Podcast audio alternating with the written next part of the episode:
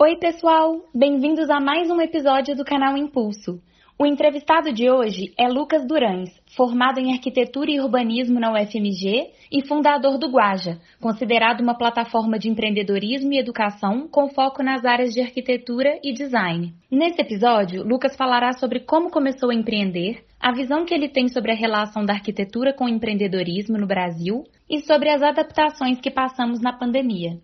Não esqueça de nos seguir no Spotify, no YouTube e no Instagram, arroba BE Impulso. Vamos lá?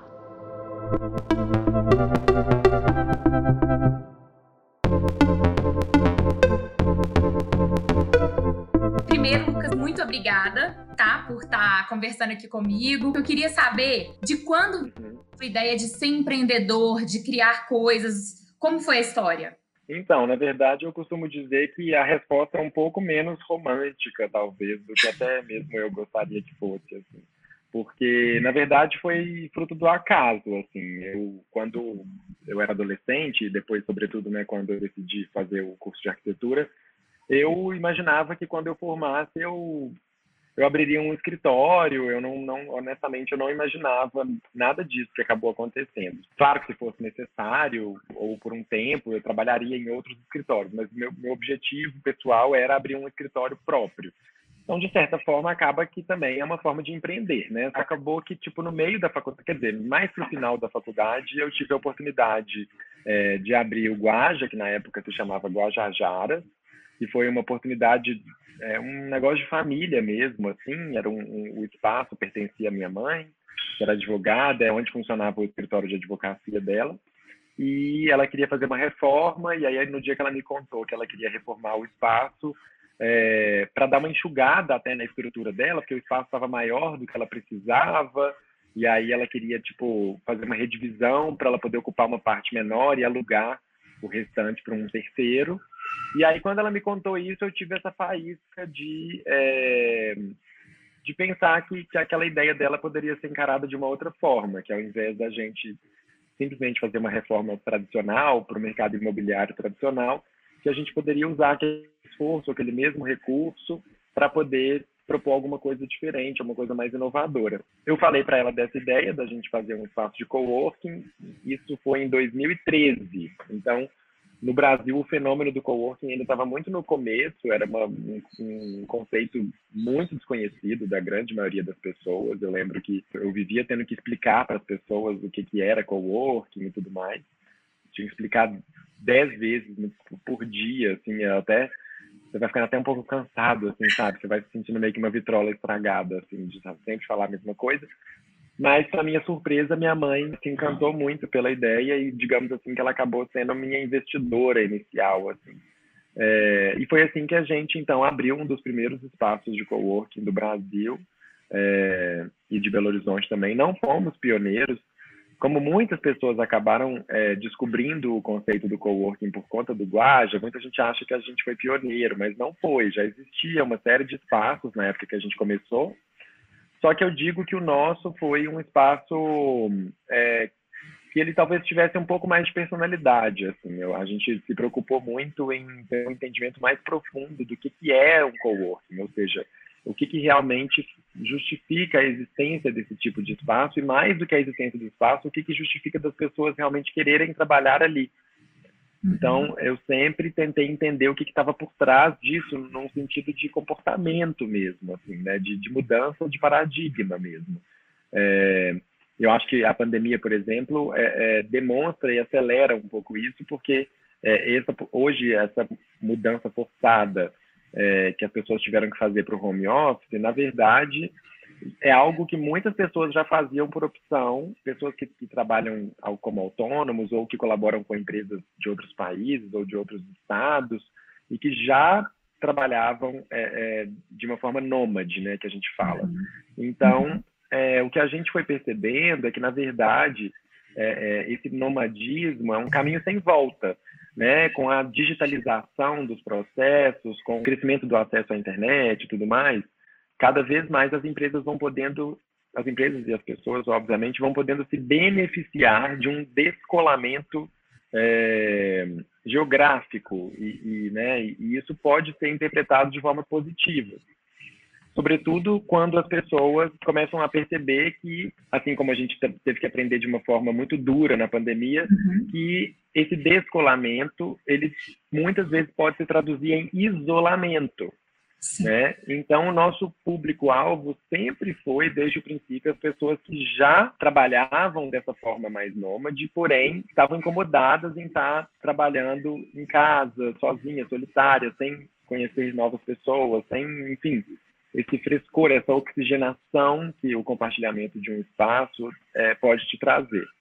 Então a gente focou muito nisso e a gente percebeu que o que faz as pessoas irem para o coworking é isso, é poder se inserir em uma comunidade, é poder realmente sentir, ter um senso de pertencimento ali dentro de uma, uma, uma um ecossistema ali de pessoas que fazem diferença na vida da pessoa né, que elas vão efetivamente é, poder criar laços profissionais, laços pessoais, até afetivos. Então, assim, foi o que a gente tentou fazer desde o princípio, foi criar um coworking que fosse realmente focado nisso e não focado num, numa questão que eu via muito uma insistência por parte dos primeiros espaços que surgiram no Brasil, que era mais focado em uma resolução pragmática de um problema infraestrutural. Mesa, cadeira, Wi-Fi, café, hoje em dia todo mundo tem em casa. Então, assim, por que, que a pessoa sairia de casa e gastaria dinheiro para poder ir para um coworking, sendo que o que ela vai encontrar lá em termos de infraestrutura, ela já pode ter na própria casa dela.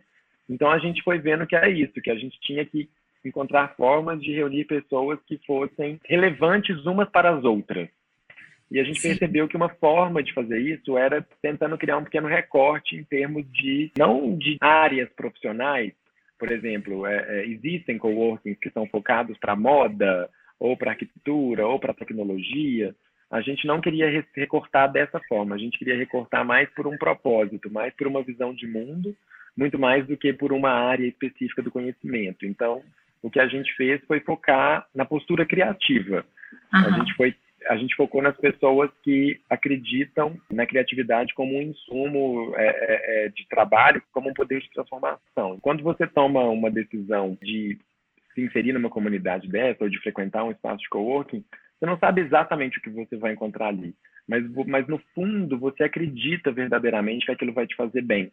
Você acredita que aquilo ali vai te fazer sair da sua zona de conforto, né, vai te fazer chocar com pessoas que vão trazer ideias ou conceitos, ou, enfim, vão dizer coisas que, que são novas para você. Então, nosso objetivo sempre foi fazer isso e, e foi justamente por conta da gente ter isso muito claro que a gente acabou se tornando o que a gente se tornou, porque a gente acabou deixando de ser só um coworking, a gente virou algo muito maior, né? Justamente conjugava não só essa esfera do trabalho, também com a educação, com o lazer, com a gastronomia, tentando também costurar jovens empreendedores com empresas grandes. Enfim, a gente sempre tentou desenhar estratégias onde a gente conseguisse ampliar isso para além do coworking, até porque a gente percebeu que muitas vezes o coworking em si nem era a melhor ferramenta para poder provocar os choques criativos, as conexões improváveis, porque na verdade é, dentro do coworking as pessoas estão trabalhando, elas não, às vezes você não tem muita oportunidade de acessar alguém. Sim. E aí a gente começava a ver que era na hora que as pessoas faziam um happy hour ou tinham um, pequeno evento, uma hora de tomar uma cerveja, de compartilhar um almoço e tudo mais, que as pessoas mais se conheciam e se abriam umas para as outras, né? Uhum. E aí a gente percebeu que a comida, o café, a cerveja, o drink, tudo isso poderia ter um papel muito importante nessa equação.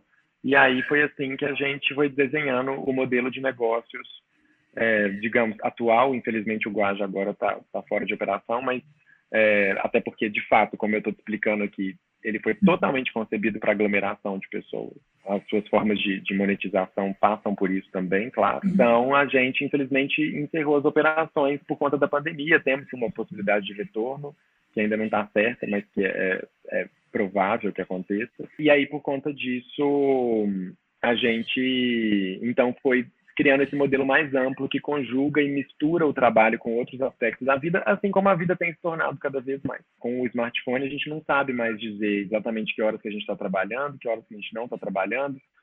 Pode ser que a gente tenha que trabalhar no final de semana, pode ser que a gente possa ir para o cinema numa terça à tarde, porque tudo está ficando uma, as fronteiras entre o que é trabalho, tempo livre, o que é o eu profissional e o eu pessoal, elas são cada vez mais difusas, mais acinzentadas, né? Então, o Guaja era um lugar onde isso não era um problema, pelo contrário, era uma vantagem. Então, você tinha uhum. pessoas que trabalhavam tomando uma cerveja, assim como você chegava de noite num horário que claramente a maioria das pessoas estava fazendo um happy hour, mas você tinha algumas pessoas com notebooks em cima das mesas. E no Guaja isso não era mal visto, isso não era feio, entendeu? Pelo contrário, isso era celebrado de alguma forma. De que forma você acha que a arquitetura ela te influenciou na parte empreendedora? Tenho certeza que influenciou muito, inclusive depois se você olhar lá no meu Instagram, a minha bio é justamente uma provocação sobre isso que você está falando, que é tipo e se os arquitetos, não, como seriam as cidades se os arquitetos empreendessem mais? Por quê? Eu tenho uma crítica que os arquitetos eles são pouco empreendedores. É, é muito engraçado, porque quando você escuta a palavra projeto, talvez uma das aplicações mais práticas da, da palavra projeto é arquitetura. Claro que você pode ter projetos de todos os lados, mas a palavra projeto é quase como se ela fosse oriunda da arquitetura, né? O ato de projetar é um ato muito do arquiteto, né? Tanto que você vai até usando a expressão arquitetura de informação, né? A, a palavra arquitetura dela foi assumindo umas outras é, possibilidades, né? Por quê? Porque o arquiteto ele quase que é o profissional treinado para projetar coisas, ou seja, para antever aquilo que não existe. E, no entanto, a gente acaba aplicando isso de uma forma muito tímida, muito pouco corajosa, né? Assim, os arquitetos, eles quase que ficam lá esperando que alguém os contrate para resolver uma demanda particular, seja de uma pessoa física, seja de uma empresa. Vê poucos arquitetos realmente inventando demanda, executando essas demandas inventadas, no melhor sentido, entendeu? E eu acho que isso é, uma, é, é, é ruim não só para os arquitetos, mas também para a sociedade, porque a gente acaba perdendo a oportunidade de ter esse olhar do arquiteto em posições de tomada de decisão. Né? Você tem poucos arquitetos na política, você tem poucos arquitetos empresários. Ou seja, quem que conduz o país e o mundo?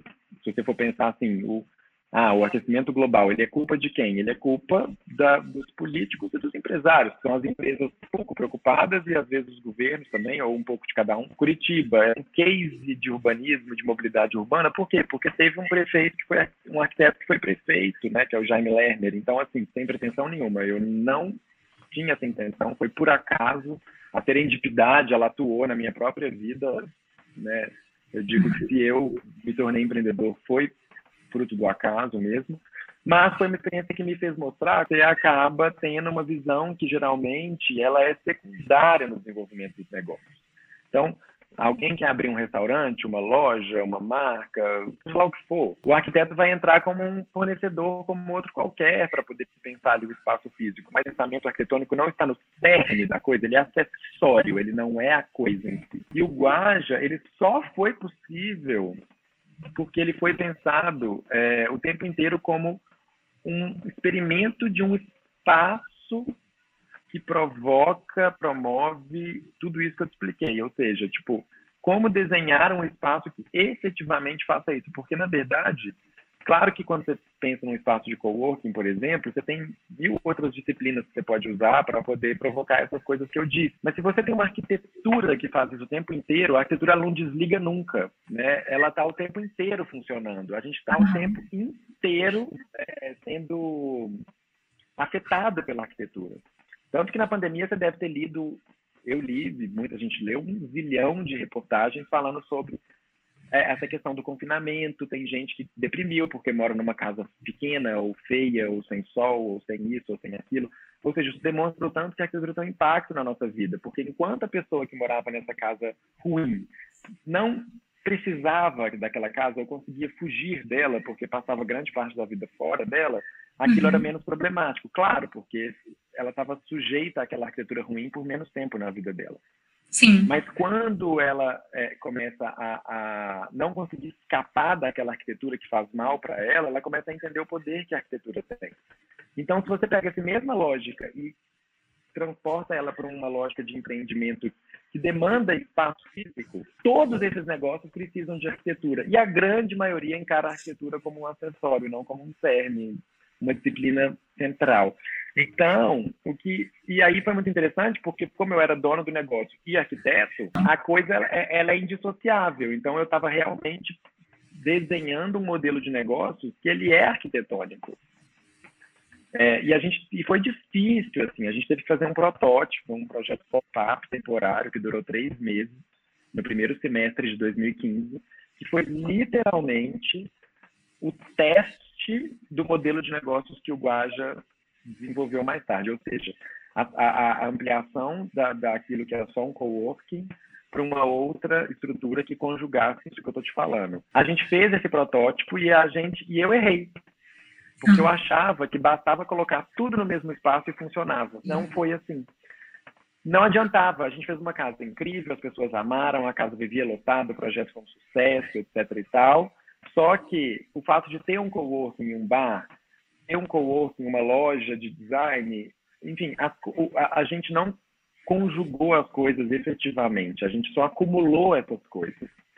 E acumular as coisas não é de fato fazer com que elas funcionem juntas. É só fazer uma lista do que tem ali. Graças a Deus que esse erro foi no protótipo. O protótipo é para isso mesmo, é para errar, é para observar, né? A gente voltou para a prancheta, desenhou o Guaja já pensando assim, o coworking não tem que ser um espaço específico dentro do, da casa que funciona de 9 às 18. Ele tem que ser um aspecto, ele tem que ser uma, uma funcionalidade da casa, que tem que atravessar e percorrer todos os lugares. Isso vai muito além de mesa, cadeira, tomada e regras.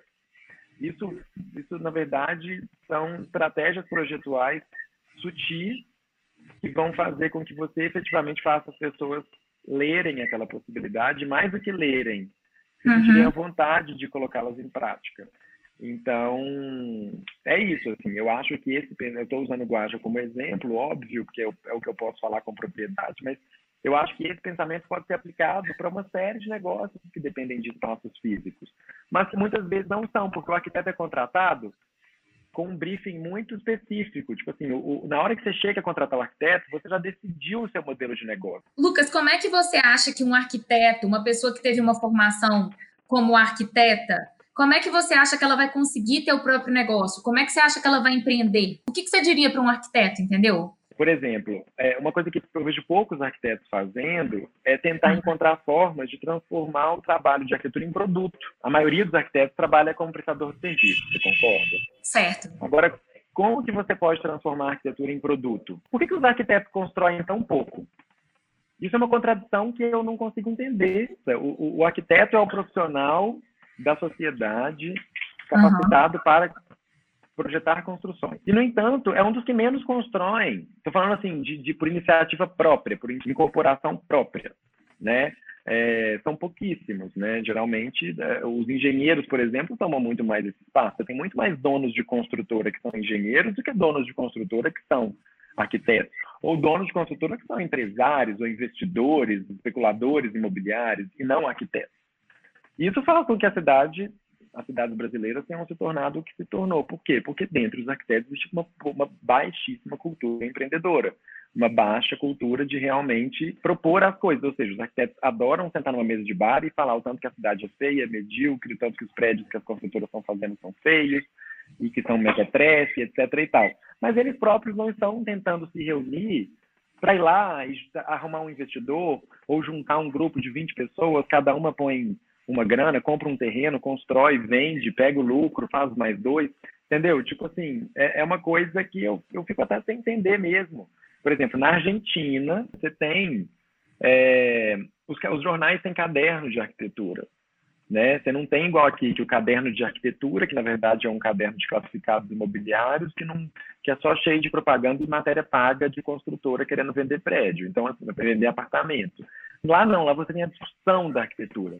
Aqui não, aqui a gente tá, até vamos pegar uma, uma revista de, de, grande alcance, a revista Veja, às vezes sai nas últimas páginas da matéria de arquitetura, mas é um museu gigante que abriu lá na Espanha, é uma coisa, sabe, são só coisas faraônicas, assim, e a arquitetura, ela, quem dera, né, se, se todos os arquitetos trabalhassem com obras faraônicas, a gente viveria num mundo que é tudo Dubai, né? E não é assim. Na verdade, o que a gente precisa mesmo é de um monte de espaço para as pessoas morarem e trabalharem e, se divertirem. A gente precisa de tantos museus e tantas. A gente chama isso de obras de exceção. Ou seja, são exceções, ou seja, não são coisas corriqueiras que você vai fazer o tempo inteiro.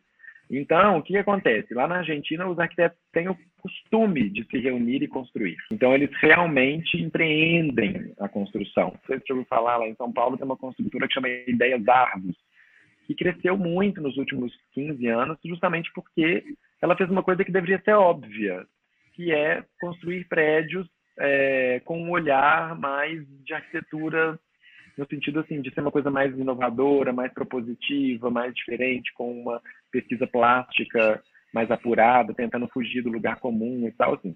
Devia ser óbvio, na verdade, né? Se você pensa que todos os prédios tiveram um arquiteto por trás, por que, que a grande maioria é tão igual? Alguém vai abrir uma marca de moda, a pessoa vai, vai ela, ela não vai nem cogitar fazer um negócio que é mais do mesmo, porque não faz sentido. Mas por que, que o mercado imobiliário aceita tudo igual? Por que, que a moda é, é, você tem até uma noção intrínseca assim de que você precisa fazer uma coisa inovadora e na uhum. arquitetura não.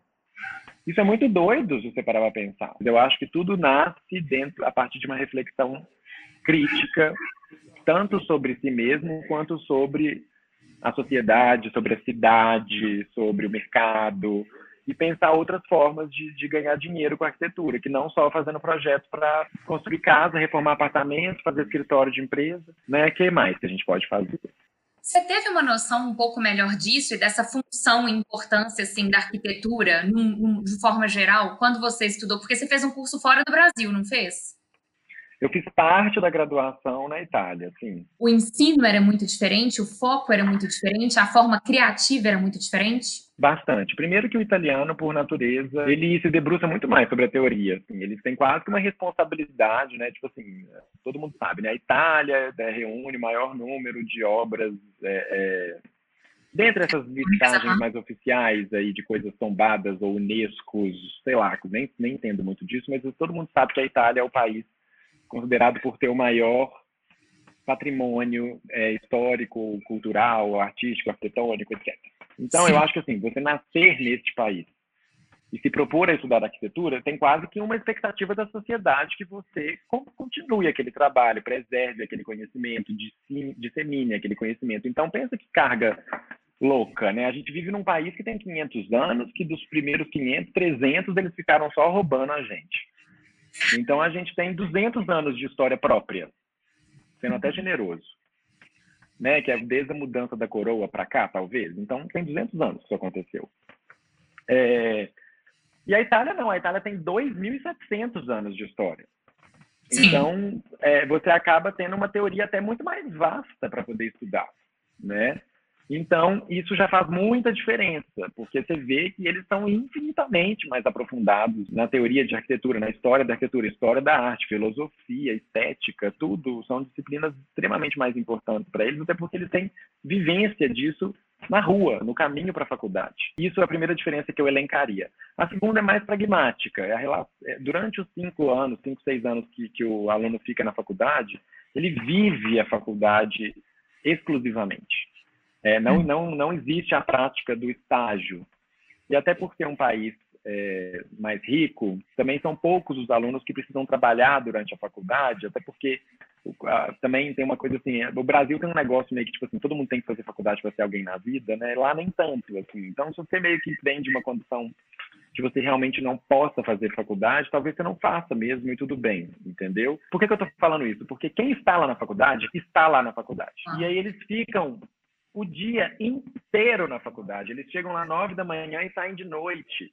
As Sim. aulas podem ser de manhã, pode ser de tarde, pode ser de noite. Aí nesses intervalos eles vão para a biblioteca estudar, eles vão para uns lugares assim cheios de mesa para poder fazer trabalho juntos e tal. Então assim é uma é, é, eu acho que se você for pegar em termos de tempo Uhum. Os mesmos cinco anos que um aluno brasileiro passa na faculdade de arquitetura, deve ser o triplo que um italiano passa. Mas ele não fica 15 anos, é porque durante aqueles mesmos cinco anos ele ficou muito mais tempo ali dentro, ele estudou muito mais, ele desenvolveu muito mais.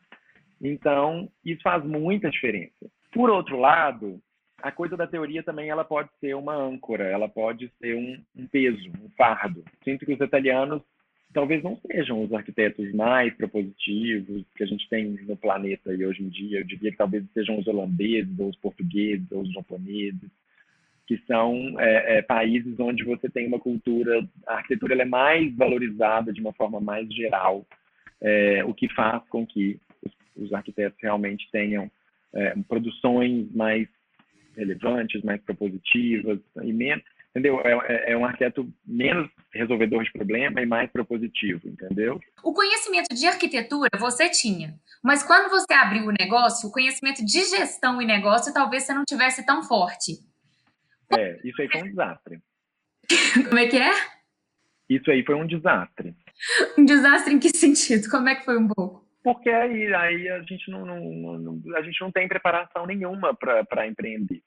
Né? Isso é um problema ah. muito sério do, do, nosso país. Assim, né? A gente devia ter na escola, né, no ensino fundamental ou no ensino médio, na própria faculdade, disciplinas de empreendedorismo mesmo, ensinar como é que funciona, é, é, desde de as estruturas do governo, é, questões de, de imposto, questões de licença, e depois também noções mais internas de finanças, é, administração, gestão, RH, lei trabalhista, enfim, uma série de conhecimentos que, no final das contas, talvez eles estejam só no nível superior, nos cursos que são voltados para isso, talvez seja administração, economia, direito, cada um puxando mais para um lado. Mas é isso, por que, que na escola de design não tem, não, não se ensina a empreender? Na escola de arquitetura, na escola de, sei lá, odontologia, né? Quantos dentistas vão abrir um consultório, vão abrir uma clínica, vão...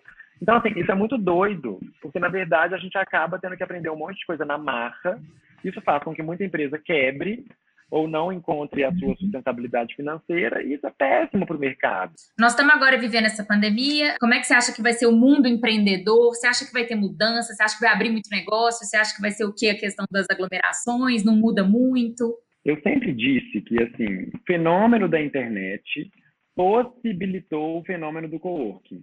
Mas se você fosse pensar de uma forma meio torpe, assim, eles são quase que contraditórios, porque você pensa assim, se é, foi a internet que possibilitou que as pessoas trabalhassem de qualquer lugar, para que é então que elas precisam de um espaço para fazer isso? Olha que louco pensar nisso. Se a internet ela é, ela é o anti-espaço, ou seja, se ela é a negação da necessidade de um espaço, por que é que ela própria acabou gerando o co-work? Por quê? Porque, na verdade, o que a gente entendeu é que não interessa a, a tecnologia ou a forma como a gente vai trabalhar.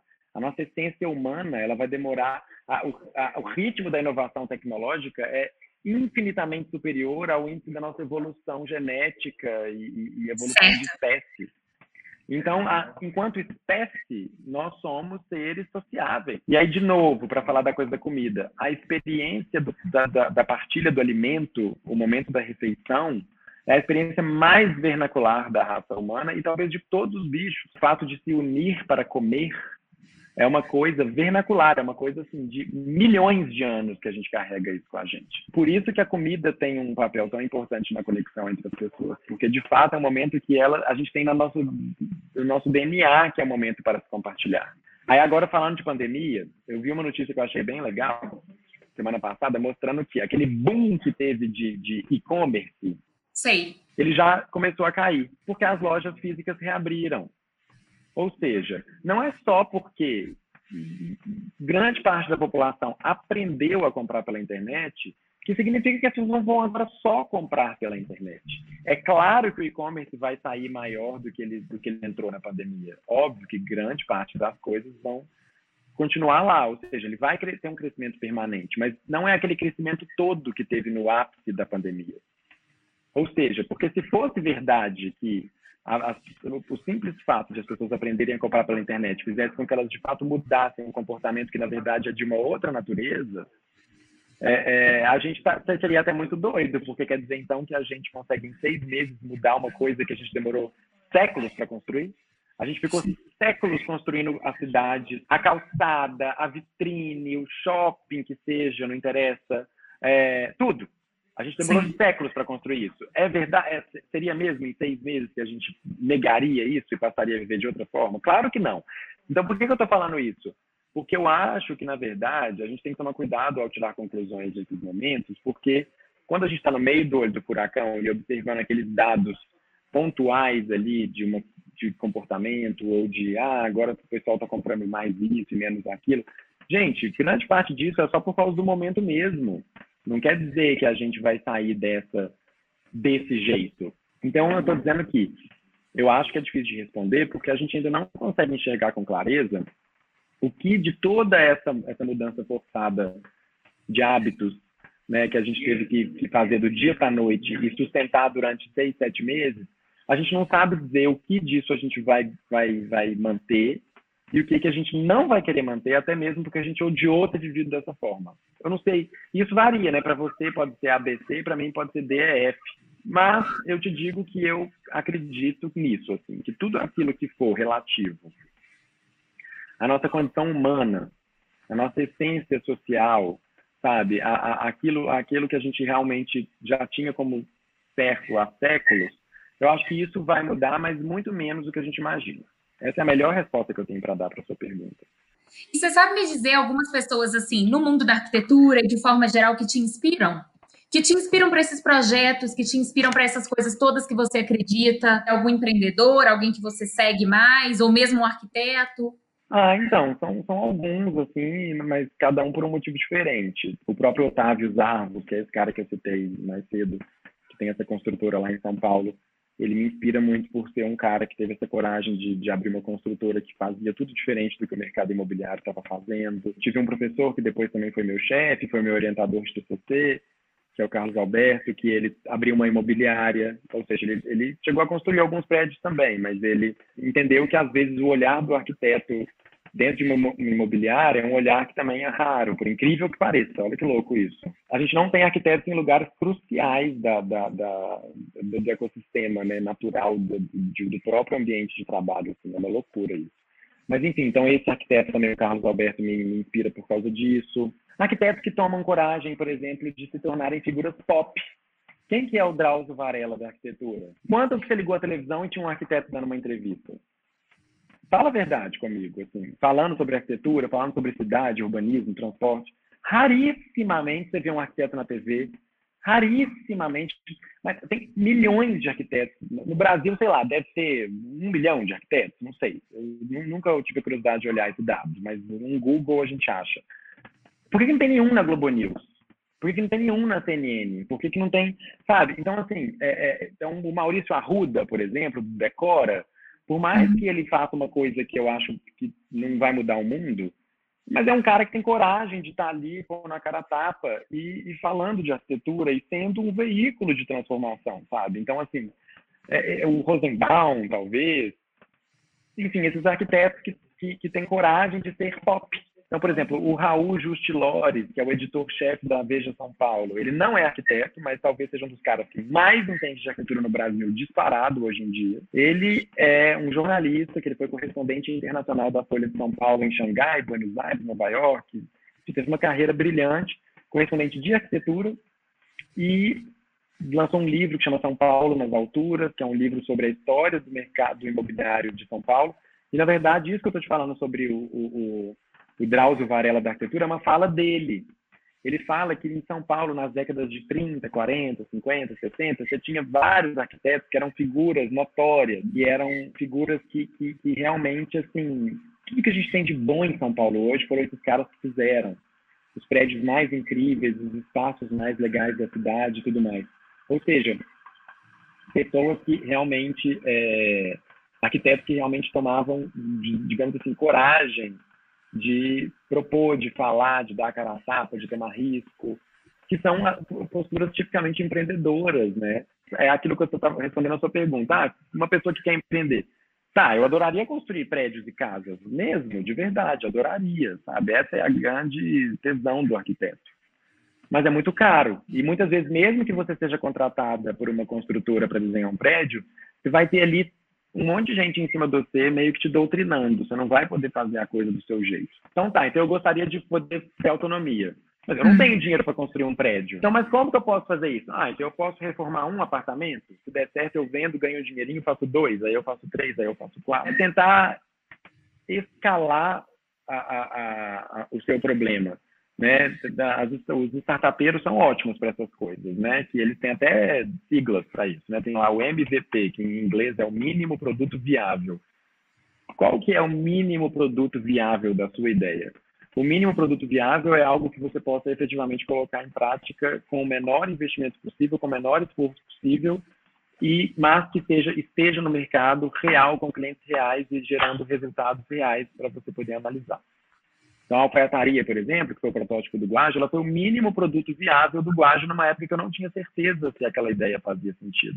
Aí, por exemplo, ah, o fato é temporário, se fosse um pouco mais tosco, uma coisinha aqui ou outra lá, não tem problema, porque as pessoas estão sabendo que aquilo não vai ser para sempre. Então, elas te exigem menos, elas têm uma expectativa menor. Ou seja, tem várias estratégias para você poder perder a desculpa de não pôr a sua ideia no mundo, entendeu? Thank you.